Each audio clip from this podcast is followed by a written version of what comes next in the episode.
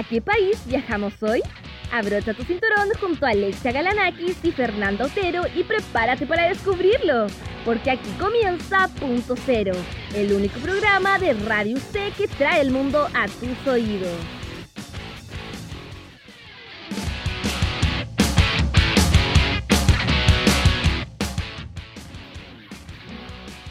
Hola, hola, espero se encuentren todos súper bien. Es un nuevo viernes, un nuevo programa, se viene un nuevo fin de semana y como siempre yo me encuentro con mi compañera Fernanda Otero. Hola Ferni, ¿cómo estás? Hola Ale, yo estoy muy muy bien también porque nuevo viernes nuevamente se viene el fin de semana y otra vez vamos a ver un país muy interesante hoy día. Sí, cuéntame dónde vamos porque hoy día no nos vamos tan lejos como la semana pasada. No, mira, te voy a tirar primero las pistas. Este es un país de Latinoamérica, así que sí, es un país que está muy cerca de nosotros. Ya, cuéntame un poquito más. Ya, mira, también este país tiene una sección del Amazonas, que a veces mucha gente se le olvida que, que es así, pero lo tiene. Es que el Amazonas es tan grande que recubre varios países, ¿verdad? Exacto. Su baile nacional es la marinera, ya, yo creo que esa la verdad es que no la sé. Y yo creo que esta es la, es la más evidente. Su moneda se llama Sol. Ah, ya, ya, pero confírmame, ¿a dónde vamos? Esta semana nos vamos a ir a Perú y para empezar vamos a ir a escuchar la primera cápsula que Paulina Cabeza nos tiene preparada, así que vamos con ella.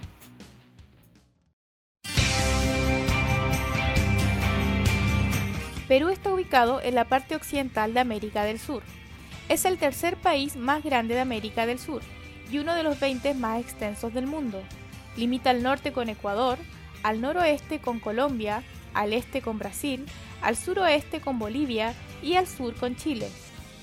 Debido a la cordillera de los Andes y a sus condiciones geográficas, Perú posee una gran variedad de paisajes, lo que a su vez le otorga una gran diversidad de recursos naturales.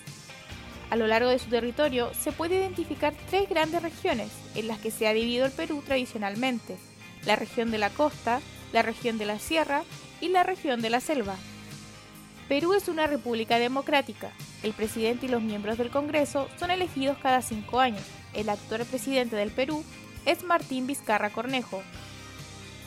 La capital de Perú es Lima y su moneda oficial es el sol, Perú tiene tres idiomas oficiales, el español, el quechua y el aymara.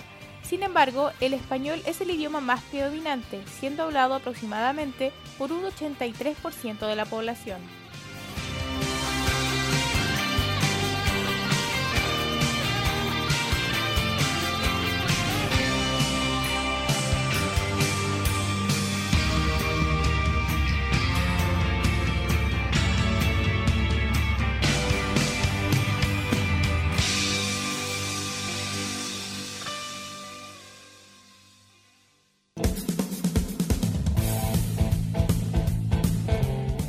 Gracias, Pauli, por estos datitos del país, como siempre. La Pauli siempre nos, nos trae el inicio de lo que necesitamos saber. Y para continuar con este programa, vámonos con la primera canción que se llama En esta invitación de Líbido. Ahora, si ustedes quieren saber un poquito más de este grupo, es un grupo peruano, por supuesto, de rock formado en 1996 por Salim Vera en la voz y guitarra rítmica, Antonio Jauregui, que le llaman Toño, en el bajo y coros, y Manolo Hidalgo en la primera guitarra e Mandreu en la batería. Después seguimos con más datitos.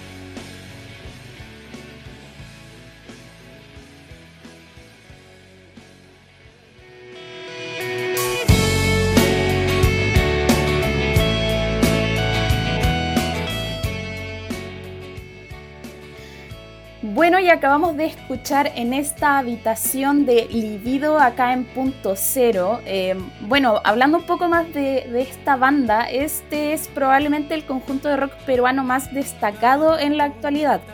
Eh, ellos en 1998 y 1999 editaron su autodenominado disco debut, Libido.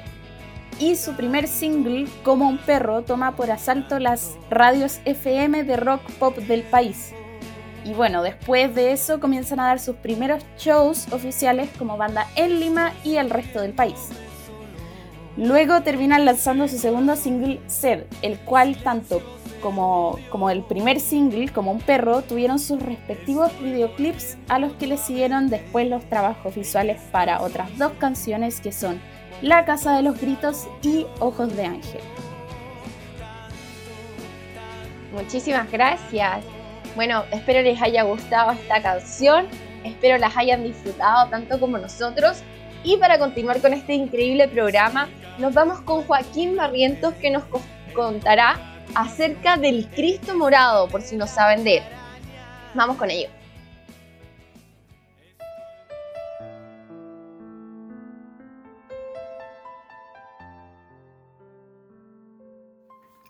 Una de las tradiciones más relevantes dentro de la cristiandad en Perú es la vinculada al Cristo Moreno, conocido también como el Señor de los Milagros.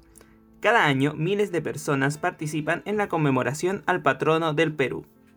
El Señor de los Milagros es una imagen de Cristo pintada originalmente en una pared de adobe por un esclavo angoleño alrededor del año 1650. Rápidamente comenzó a ser venerada por los esclavos del lugar y miembros de la cofradía. Cinco años después, hubo un gran terremoto en la región de Lima y Callao, que destruyó casas y otras construcciones. La cofradía donde se encontraba la pintura también sufrió graves daños. Sin embargo, la pared donde estaba la representación se mantuvo firme y aumentó la devoción a ella. La gran cantidad de esclavos negros que participaban en las asambleas alrededor de la imagen llevó a que el párroco de la iglesia de San Sebastián pidiera su borrado. Sin embargo, tras mandar un comité encargado y luego que tres miembros intentaran borrar el fresco sin éxito, la pintura se mantuvo intacta. Fernando Bedoya, mayordomo de la Hermandad del Señor de los Milagros en Santiago, explica algunos detalles adicionales del origen del mural y su devoción. La tradición es, eh, como te digo, hace más de 350 años, esta parte en Lima, Perú, ¿no? Eh, donde un, angoleño, se dice un angoleño, hay muchas historias, pero se ha llegado a la conclusión que un, un angoleño, un, un esclavo angoleño pinta una imagen del Señor de, los, del Señor de los Milagros, en ese momento era el Señor crucificado, en un muro. Con- con el correr de los tiempos se genera una hermandad. ya también obviamente en la cual ya están involucrados ya los obispos, ya se hace un lienzo de, de este mural, porque este muro, como digo, es trasladado más adelante a la iglesia Nazarena y lo que se hace ahora es unos óleos del Señor de los Milagros, los cuales son los que salen en procesión, son los óleos del Señor de los Milagros que va por delante y por la parte de atrás va la Virgen de la Nube. Las procesiones realizadas en conmemoración al Cristo comenzaron posterior al terremoto de Lima del 20 de octubre de 1687. Al igual que pasó en 1655, la pared resistió el movimiento telúrico, lo que llevó a que se ordenara la creación de una réplica en lienzo para que pudiera salir en procesión y ser adorada por los fieles. Además, se construyó el actual santuario de las Nazarenas para proteger y mantener el muro original. Las conmemoraciones al Cristo morado se desarrollan durante todo el mes de octubre. Las procesiones inician durante el primer sábado del mes y luego se desarrollan todos los sábados y domingos hasta llegar a noviembre. Fernando Bedoya enfatiza algunas características de la procesión realizada en Santiago. Es muy, muy emotiva, muy emotiva. Eh, los, tú estás saliendo cargando al Señor en tus hombros y mucha gente, los ojos vidriosos, ese sentir, ese, ese sentir como que estuvieras en Lima siguiendo la procesión, muchas cosas que pasan sobre la cabeza de, de los hermanos devotos y obviamente que se genera un vínculo de amor, un vínculo de devoción, ¿no? Y es muy bonito, es precioso, precioso, hay que vivirlo. Las procesiones del Señor de los Milagros son por lo general multitudinarias y se desarrollan en distintas partes de Latinoamérica y del mundo. Otra característica importante de la celebración es el uso del color morado. El origen del uso de este color es anexo a la historia del mural. Su origen está en Antonia Maldonado y la fundación del Beaterio de las Nazarenas, que decidió utilizar este color por Jesús de Nazaret. El lugar fue cerrado con el tiempo y Maldonado decidió fundar otro beaterio, que también pasó por el mismo destino. El año 1700, Sebastián de Antuñano donó parte de los terrenos del santuario de las Nazarenas para el desarrollo del monasterio. Las monjas mantuvieron el uso del hábito morado propuesto por Antonia Maldonado. De allí en adelante, las procesiones hechas al Cristo Negro se han asociado con este color. Particularmente este año, la Hermandad del Señor de los Milagros se ha tenido que adaptar a la pandemia del COVID-19 y sus efectos. Fernando Bedoya explica que han tenido que utilizar medios digitales para mantener el contacto con los fieles y realizar la conmemoración durante octubre. La, la parte virtual llegó para quedarse y que nos queda seguir trabajando de forma virtual, no la vamos a dejar eh, vamos a continuar, vamos a trabajar ya desde dos puntos, desde dos ángulos, tanto presencial como virtual. Y eso yo creo que ese es el aprendizaje que tenemos de este año. Eh, y, y mejor, si trabajar por el Señor, servirle al Señor es lo más importante, creo, como hermandad. Y los hermanos han entendido que esto que estamos haciendo para aquellos que no tienen posibilidad de salir es un granito de arena, es un aporte. La celebración al Cristo morado de este año no pudo contar con las congregaciones masivas de los años anteriores. Sin embargo, con la realización de procesiones virtuales y el uso de herramientas digitales, se ha logrado mantener una tradición de más de 300 años.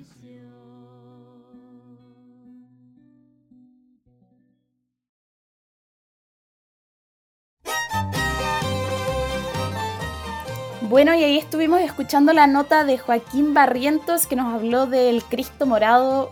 Muy, muy interesante ver cómo el, sincretismo al final se refleja hasta el día de hoy en la, en la cultura peruana. En realidad, en toda Latinoamérica.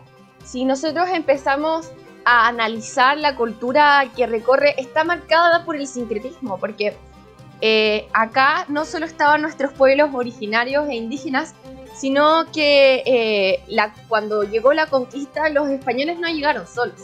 Llegaron, trajeron esclavos de ese momento africanos y también trajeron muchas em, personas de, todo el continente y de los continentes vecinos, porque recordemos que aquí eh, el virreinato del Perú Perú principalmente, era la capital del virreinato, entonces era donde, donde llegaron todos, porque además se buscaba oro, y sabemos que lo- los incas eh, eran una buena recepción de, de ellos, los conquistadores destruyeron muchos templos de, de ellos por el oro.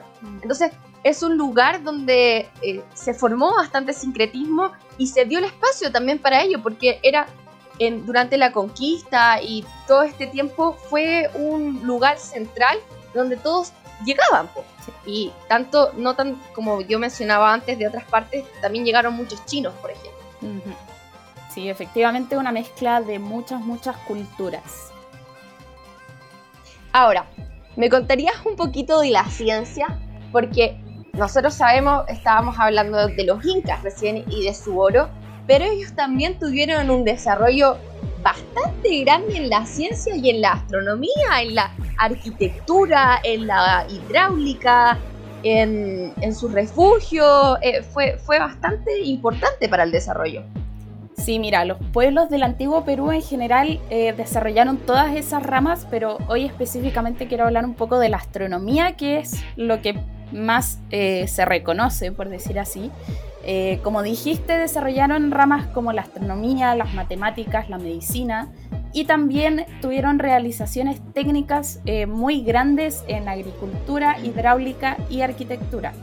Bueno, en, en astronomía ellos contaron con observatorios astronómicos situados en los templos o santuarios, los cuales estaban a cargo de sacerdotes que observaban permanentemente el cielo, y especialmente el ciclo del Sol y la Luna.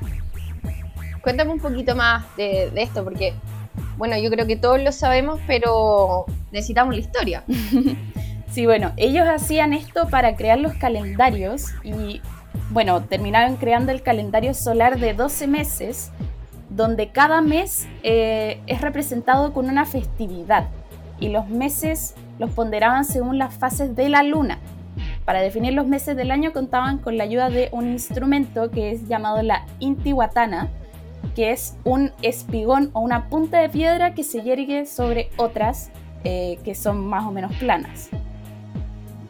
Y al final el indicativo era la sombra que esta piedra proyectaba a lo largo del curso solar en un año calendárico. Y también se usaba esta misma herramienta para definir las horas de un día. Es lo que nosotros conocemos como el reloj de sol. Podemos ver en alguna de nuestras costas. Efectivamente. Bueno, es súper interesante y quiero, quiero recalcar algo que tú, que tú denominas la fiesta, porque la fiesta en toda nuestra cultura latinoamericana ha sido bastante importante, porque ha ayudado a muy bien, como tú dices, a marcar los ritos, ya que las fiestas eh, de, de nuestros pueblos no son como las fiestas o el carrete de hoy en día, son fiestas en pos de veneración y en pos de sacrificio también ya que gracias ellos tenían la creencia de que la fiesta era en honor a sus dioses y era en pos de celebrar estos ciclos y su fiesta les iba a traer eh, mayor beneficio en sus ciclos nuevos. Por eso quería destacarlo un poco. Sí, sí, definitivamente es un diferente tipo de fiesta a lo que estamos acostumbrados, pero muy importante de todas formas. Eso ha definido también por qué en Latinoamérica tenemos calendarios con tantos festivos. si ustedes lo analizan, la mayoría de nuestros, eh, ¿cómo se llama? Cuando feriados son festivos. Sí. Y cuéntame un poco sobre los observatorios.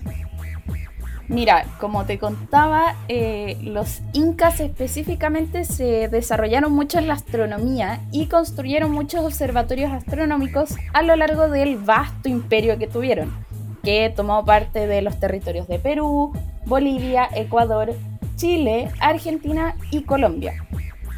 Eh, bueno, por lo general estos observatorios astronómicos estaban ubicados en los templos y en la cima de las montañas, porque efectivamente la cercanía al cielo les permitía a los incas tener una mayor, y mejor visión del cielo. Y al mismo tiempo estar cerca de los principales dioses. Esa era también una parte de, de estar en el punto más alto, que eran eh, el sol, la luna, las estrellas y las montañas. Mira, qué interesante. Bueno, también se dice, la verdad es que yo no soy experta en pero también se dice harto que, que las ciudades incas están posicionadas según las estrellas. Sí, sí. Y bueno, complementando un poco, para la observación astronómica, ya sea para los fines, o sea, estaban los fines religiosos y los agrícolas, porque también tenemos que recordar que los incas tuvieron este desarrollo eh, agrícola muy importante, que usaban las terrazas en las montañas. Y como dije antes, utilizaban los relojes solares, también espejos de agua y miradores en los puntos más altos de las montañas. Muchas gracias por la info, Ferni, pero necesitamos seguir avanzando, así que nos vamos con la segunda cápsula de Paulina Cabeza.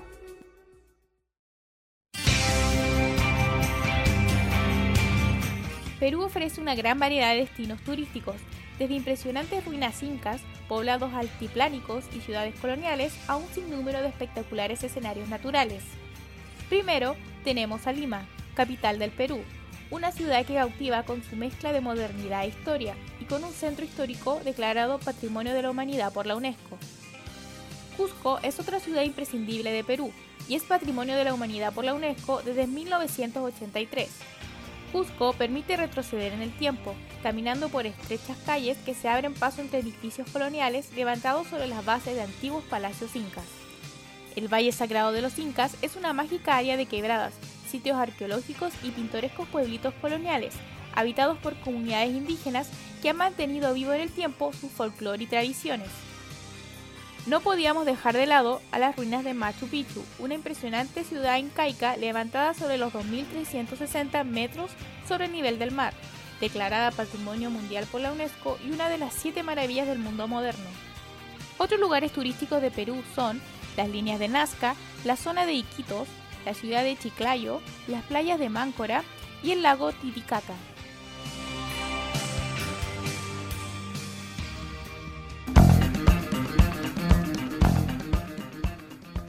Bueno, ahí estuvimos con la segunda cápsula de Paulina Cabeza. Muchas gracias por más información, Pauli. Y ahora, siguiendo, queremos ir a escuchar una nota que nos tiene preparada Sofía Larraín, muy interesante de un autor muy, muy, muy importante.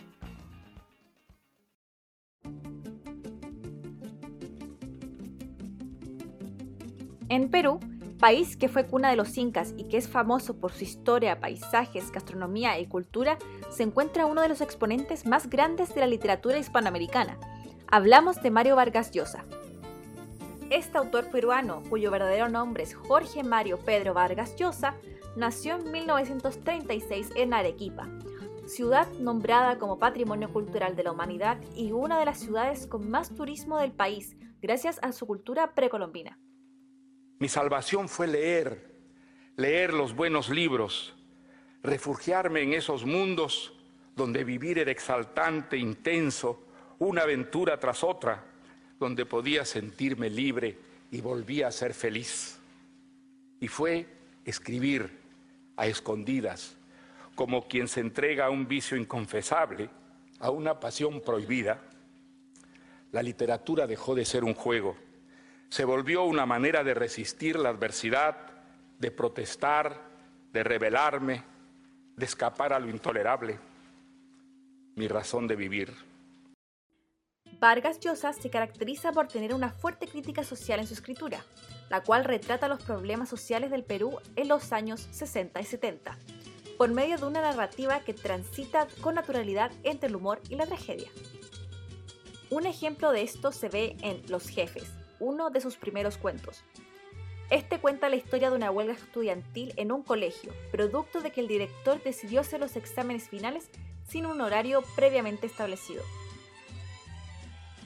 Este episodio fue basado en la misma experiencia que vivió el autor cuando estaba en el colegio, recordándolo como el primer brote de inquietud social en el que participó.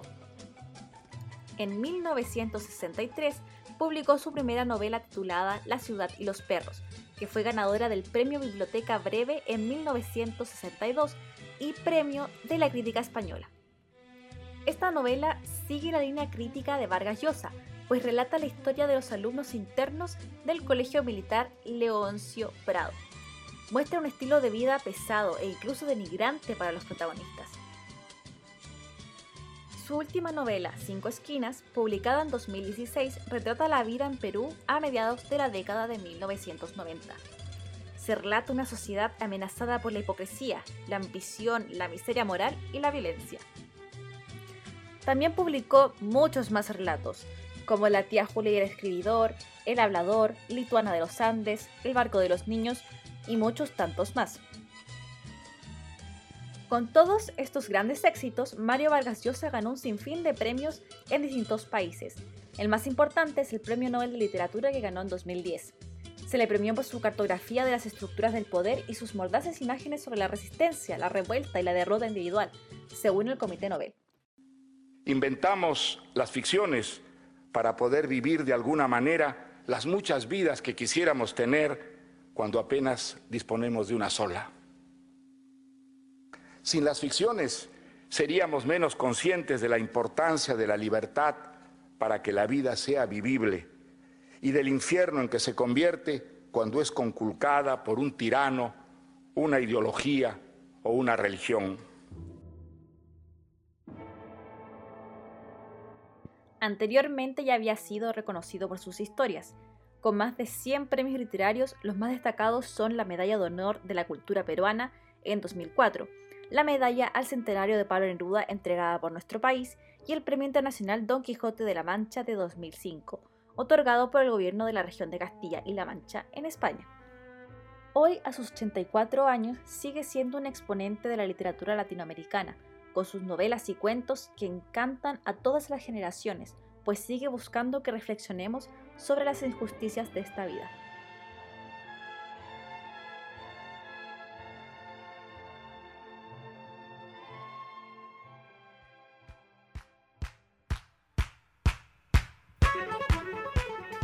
Gracias Sofi por esa tan linda cápsula.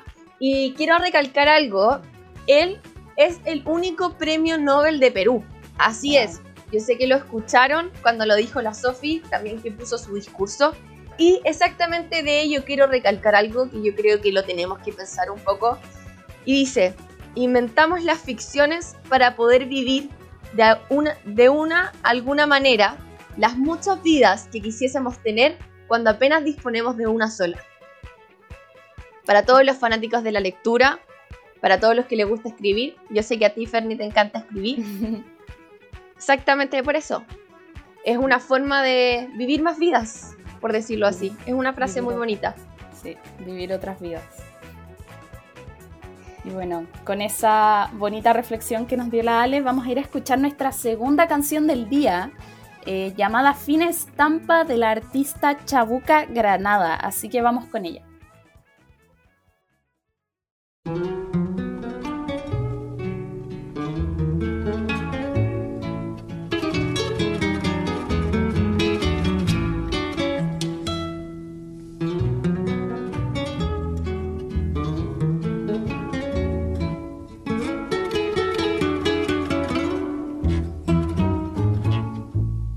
Una veredita alegre, con luz de luna o de sol, tendida como una cinta con sus lados de arrebol. Arrebol de los geranios y sonrisas con rubor, arrebol de los claveles y las mejillas en flor, perfumada de magnolias, rociadas de mañanita, la veredita sonríe cuando tu piel la acaricia y la cuculi se ríe y la ventana se agita cuando por esa vereda tu fina estampa pasea. Fina estampa, caballero, caballero de fina estampa, un lucero que sonriera bajo un sombrero, no sonriera más hermoso ni más luciera. Caballero, y el tu andar andar reluce la cera al andar andar.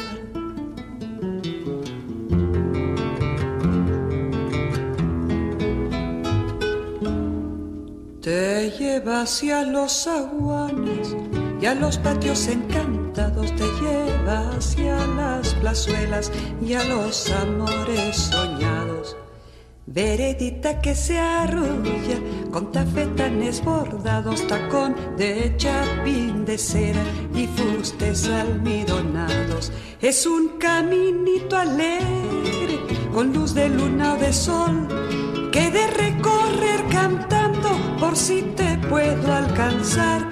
Fina estampa, caballero, quien te pudiera guardar.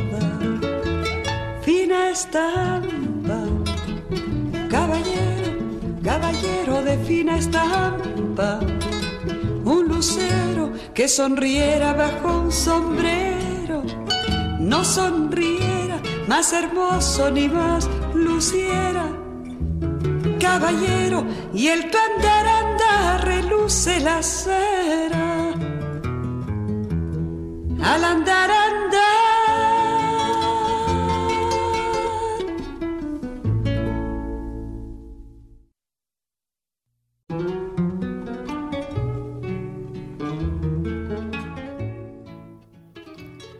Bueno, ahí estuvimos escuchando Fina Estampa de Chabuca Granada aquí en punto cero. Y bueno, el, nombre real de Chabuca Granada es María Isabel Granada Larco.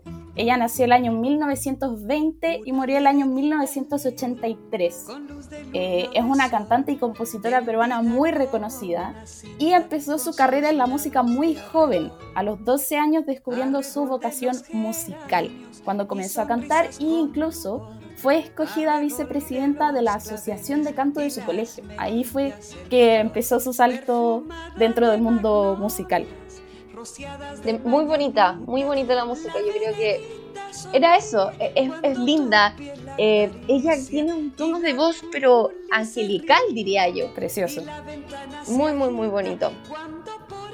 Y bueno, ella fue autodidacta, lo que creo que destaca mucho, mucho más su talento y cómo se puede percibir en la canción que tiene una sensibilidad artística maravillosa.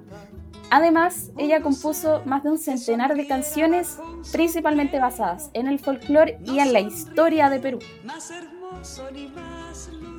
Qué bonito. Si ustedes quieren saber un poquito más, así que les repetimos el nombre. Ella se denomina Chacabuca Granada. Siguiendo con un poco, esta es nuestra parte favorita, yo lo sé, a gastronomía. Y la gastronomía del Perú, por favor, yo creo que es una de las mejores del mundo y una de las más completas.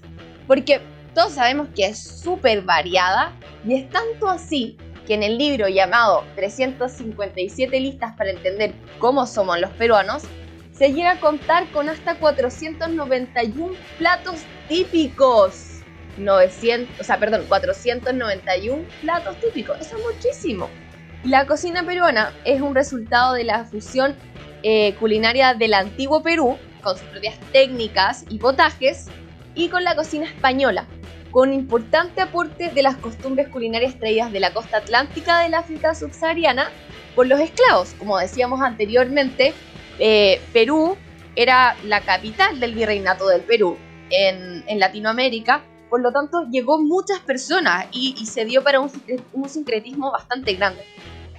Luego de este mestizaje, se vio influenciado por los usos y costumbres culinarios de los chefs franceses que huyeron de la revolución para, para su país para radicarse exactamente en Perú, en la capital del virreinato del Perú.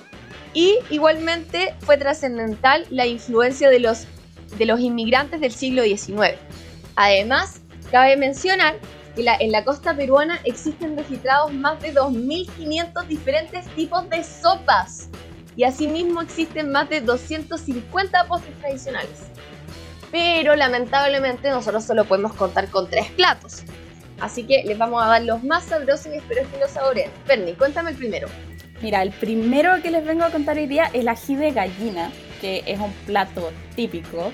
Este plato consiste en una crema que se hace de pechuga de gallina que es previamente cocida y luego desmenuzada o picada, cualquiera de los dos lo que se mezcla con un sofrito de cebolla y ají amarillo, o también conocido como ají mirasol, además de trozos de pan remojados en caldo de gallina. Después, este líquido se va añadiendo gradualmente para lograr el espesor necesario y también se le suele añadir leche evaporada. En algunas recetas también puede llevar pecanas y queso parmesano. Y normalmente se sirve junto a papas cocidas y arroz blanco y se decora con un huevo cocido y con aceitunas. ¡Qué rico! Sí, Muy delicioso. Aunque debo admitir que, bueno, como ustedes ya sabrán, yo no como carne, pero esta pastita del ají de gallina es lo máximo. sí, es maravillosa. Ahora, siguiendo con otro plato típico, vamos a la causa limeña o tan solo causa, como es denominada. Y es una entrada fría ideal para el verano. Así es, yo sé que muchos lo comen como plato, pero no, es una entrada. Este está elaborado sobre la base de papa amarilla, que es una de las más de 3.000 tipos de papa que existen en Perú. Posee limón y ají amarillo. Está rellena de palta, pollo o atún con mayonesa y verduras variadas. Y para la decoración se le pone encima un huevo cocido, un huevo cocido, perdónenme, y aceitunas negras. Esta preparación admite diversas variantes. En el relleno se puede variar como con trucha, mariscos u otras carnes blancas. Además de la papa amarilla, en la masa también se le puede incorporar la yuca amarilla. Esto se ve como una torta, podría decirse, ya que tiene la base de la masa, que es, la papa con el ají, el relleno, que generalmente es el atún o el pollo con mayonesa, paltita y algunas verduras, la, la masa arriba de nuevo, que se pone de... es- o- por si digo que es como una torta, la masa arriba de nuevo y se decora con la aceituna y el huevo y un pequeño baño de mayonesa. Delicioso. Maravilloso. Cuéntame, sí, muy rico. Y Ferni, cuéntame uno, alguno de estos de más de 250 postres tradicionales que existen. Hoy les voy a hablar de uno de mis postres favoritos de la vida, que es el suspiro limeño o suspiro de limeña. Este es un postre que está hecho a base de manjar de yemas, eh, que es, es una preparación inspirada en el manjar blanco, acompañado de un merengue italiano. El manjar blanco para este postre se prepara con leche, azúcar, yema de huevo y esencia de vainilla. Eh, bueno, y el merengue lleva claras de huevo, vino oporto y azúcar. En una copa luego se pone el manjar blanco abajo y se le pone arriba el merengue y un poquito de polvo de canela. Y es maravilloso este postre, yo lo amo. Qué rico. Y este, este también tiene una historia bastante entretenida, se podría decir, ¿o no? Mira, las dos partes del postre, el manjar blanco y el merengue, llegaron a Perú después de la conquista como parte de ingredientes traídos por los españoles.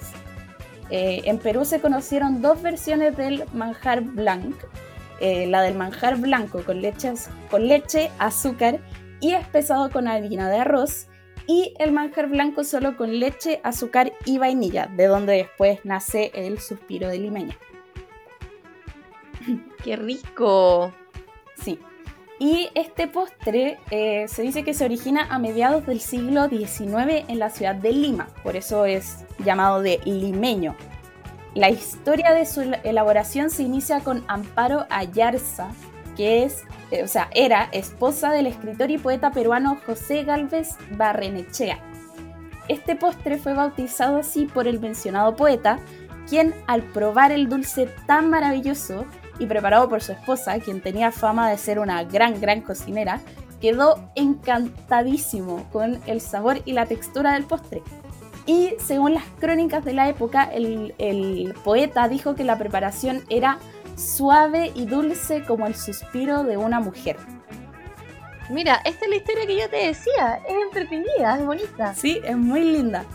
Y bueno, también se dice que técnicamente el origen del nombre vendría de que los merengues españoles son llamados de suspiros y como evidentemente el merengue la preparación vino de España, también el nombre estaría derivando de, de, de ese origen.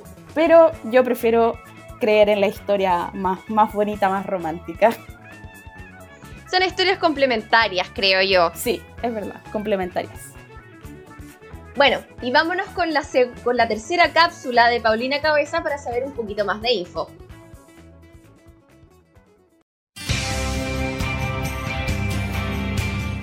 La diversidad de fauna del Perú es muy extensa y variada, convirtiéndolo en uno de los países que cuenta con la mayor biodiversidad del mundo.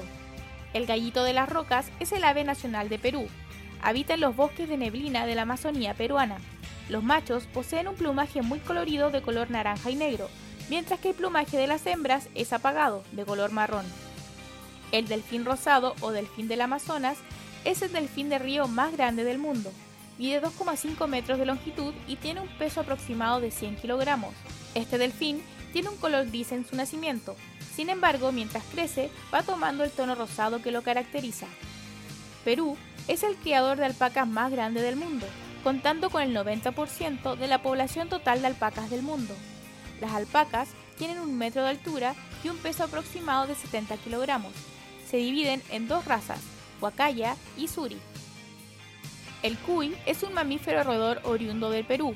Puede alcanzar un peso de un kilo y puede vivir de 5 a 8 años. Por su gran contenido proteico, es parte de la dieta alimenticia de una gran parte de la población del Perú. Sin embargo, también es un animal que es domesticado como mascota, especialmente por niños pequeños. Otros animales característicos de Perú son la vicuña, la llama, el pingüino de Humboldt y el perro sin pelo del Perú.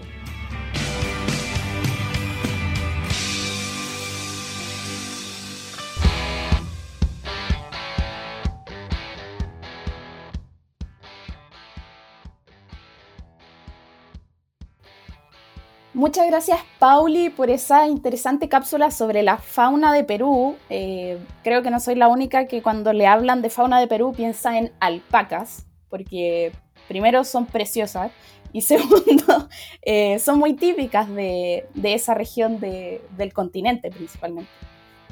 Sí, totalmente. O sea, yo creo que todos los turistas alguna vez, y digo turistas, han sacado como la fotito ahí con la alpaca, ¿o no? Es Sí, como es típica, bastante es típico. típica esa foto. Y bueno, hablando de lo típico de Perú, se va a reabrir Machu Picchu. Así es para todos los fanáticos y todos a- quienes aún no lo conozcan. Fer, ¿tú conoces Machu Picchu? No, no, no he podido ir. Así que ojalá poder ir en algún momento, porque. Tienes que ir. Es muy bonito, muy bonito. Así que Sofía Sanguinetti nos contará un poco acerca de la reapertura.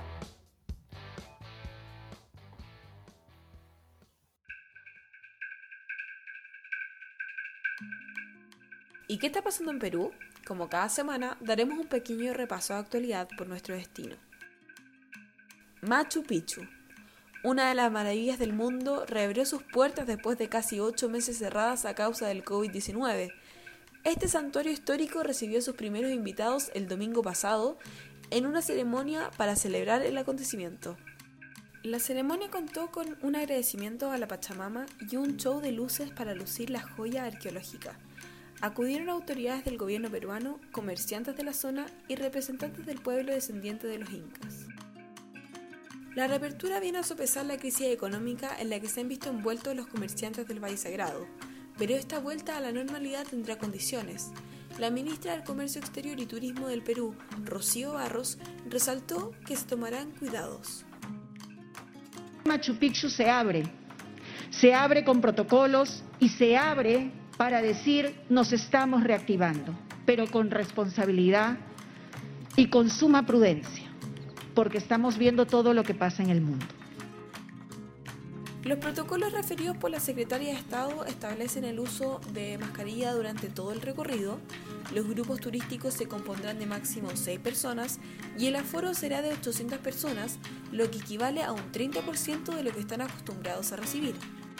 La ciudadela ubicada en el Cusco fue cerrada el 16 de marzo de este año, cuando se decretó la cuarentena a causa del coronavirus. Esta situación afectó a casi el 70% de las personas que viven en las ciudades aledañas, las que se sustentan del turismo de la región. Los meses que se mantuvieron cerradas las puertas de Machu Picchu son los que habitualmente atraen mayor público. Al contrario que otros sitios turísticos, el invierno es la mejor temporada para viajar a este lugar. Los visitantes no solo aportan al bien financiero del santuario inca, sino que también a la economía local. Pero la pandemia cambió este escenario. Artesanos, guías turísticos, comerciantes, personal gastronómico y hotelero se vieron enfrentados a una grave crisis económica. Con el mundo paralizado por la propagación del virus, sus trabajos se vieron afectados. Los 100 días de cuarentena provocaron el cierre tanto de agencias turísticas como de transporte, restaurantes, icónicos hoteles y puestos en ferias y mercados. Con la reapertura de Machu Picchu existe la esperanza de reactivar la economía del sector y del país. Esto se debe a que el turismo del santuario generaba ingresos de más de 5.500 millones de dólares anuales. Por ahora se espera que los visitantes de este patrimonio de la humanidad sean los propios residentes peruanos. De a poco se espera recibir a extranjeros, principalmente americanos, debido a la apertura de las fronteras de Perú hacia la región. Sin embargo, esto se manifestará con más fuerza para el 2021.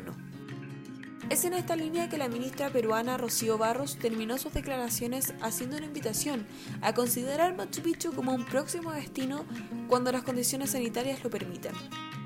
Soñemos en volver, soñemos en viajar, porque nosotros ya nos estamos preparando. Cusco no se rinde, Perú no se rinde. Vamos a volver. Nos sintonizaremos la próxima semana para más actualidad y cultura, informó Sofía Sanguinetti.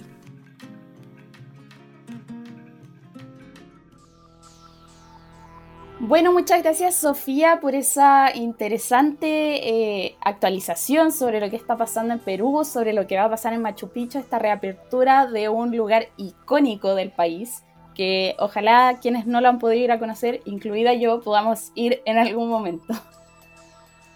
Sí, y que conozcan no solo Machu Picchu, sino Cusco y todos sus alrededores, Ollantaytambo, Isaac, Sacsayhuamán, eh, tienen historias preciosas, preciosas, preciosas, preciosas. Los invito a ver sus dibujos porque lamentablemente eh, algunos están quedaron destruidos por eh, los conquistadores cuando llegaron, porque les quisieron robar el oro. Pero aún así están todos estos lugares llenos de historia y llenos de magia donde pueden sentir la energía de quienes estuvieron ahí. Sí, definitivamente creo que es un lugar que sí o sí hay que ir a conocer. Y como un datito sobre Machu Picchu, para los que piensan que es una ciudad perdida, Machu Picchu la verdad es que nunca estuvo perdida. Cuando todas las personas como sabían que estaban ahí, los que vivían a sus alrededores, y de hecho en Machu Picchu mismo vivían tres o dos familias, no recuerdo bien, que cuando lo encontraron, por decirlo así, quienes no sabían de ello y lo volvieron en, algo más turístico, eh, histórico, estas familias tuvieron, tuvieron que irse, por lo cual realmente nunca estuvo perdida la ciudad. Qué bonita, qué bonita historia. Y bueno, ahora para, para seguir vamos a ir a escuchar nuestra última canción del día, que esta es una canción un poco, un poco más moderna, un poco más actual eh, a nuestros tiempos para los jóvenes. o para todos los que les gusta el reggaetón. No, la música no tiene edad, hay que decirlo, ¿no? Es verdad, es verdad, no hay edad para la música, así que esperamos que todos los que les gusta el reggaetón y a los que a veces no les gusta admitirlo disfruten esta canción de Leslie Shaw llamada Volverte a ver.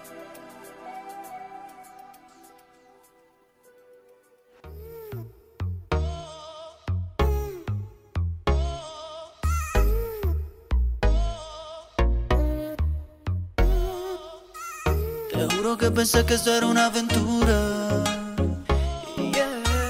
Pero quedé hipnotizado cuando moviste tu cintura. Fue una noche de locura y de placer. Has quedado tatuado en mi piel. Pienso cuando estoy a solas, porque eres tú quien me da nota. Solo pienso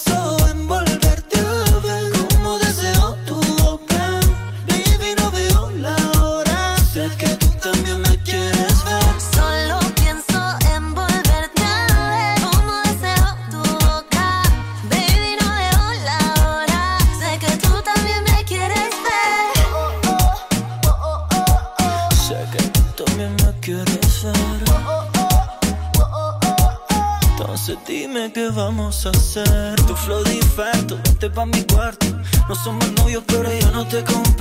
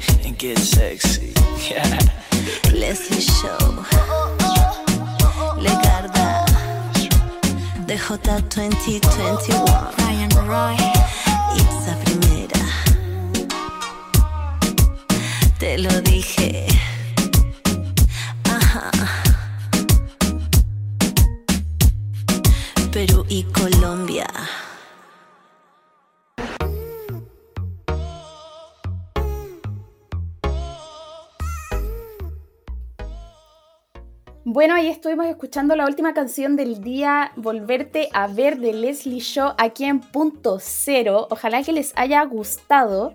Y bueno, para contarles un poco más de, eh, de quién es ella, Leslie Ann Shaw Thais, que ese es su nombre de nacimiento, eh, nació el año 1989 en Lima y es una cantante evidentemente peruana. También es bailarina, actriz y modelo. Ella a los 15 años de edad también empezó muy temprano, igual que nuestra anterior artista, empezó muy temprano en la música y participó en el reality de canto Superstar, donde obtuvo el segundo lugar, llamando la atención de muchas empresas que empezaron a solicitarla principalmente como modelo publicitaria. Y después, el año 2010, perdón, eh, lanzó su carrera como solista grabando su primer EP llamado Destrozado y Sin Control. Buen dato, bueno de saber sobre estas artistas que se encuentran en nuestros países vecinos y espero para que, los que no las conozcan haya sido un buen descubrimiento de música para aquellos carretes que se vienen en el futuro. Y con eso llegamos al final de nuestro programa y esta es una parte que yo sé que a ti, Ferni, te encanta hacer, el resumen del día de hoy. Sí, bueno, recordemos un poco de las cosas que hablamos hoy día. Primero estuvimos eh, escuchando a la banda Libido, que es de los primeros grupos peruanos de rock que se formaron.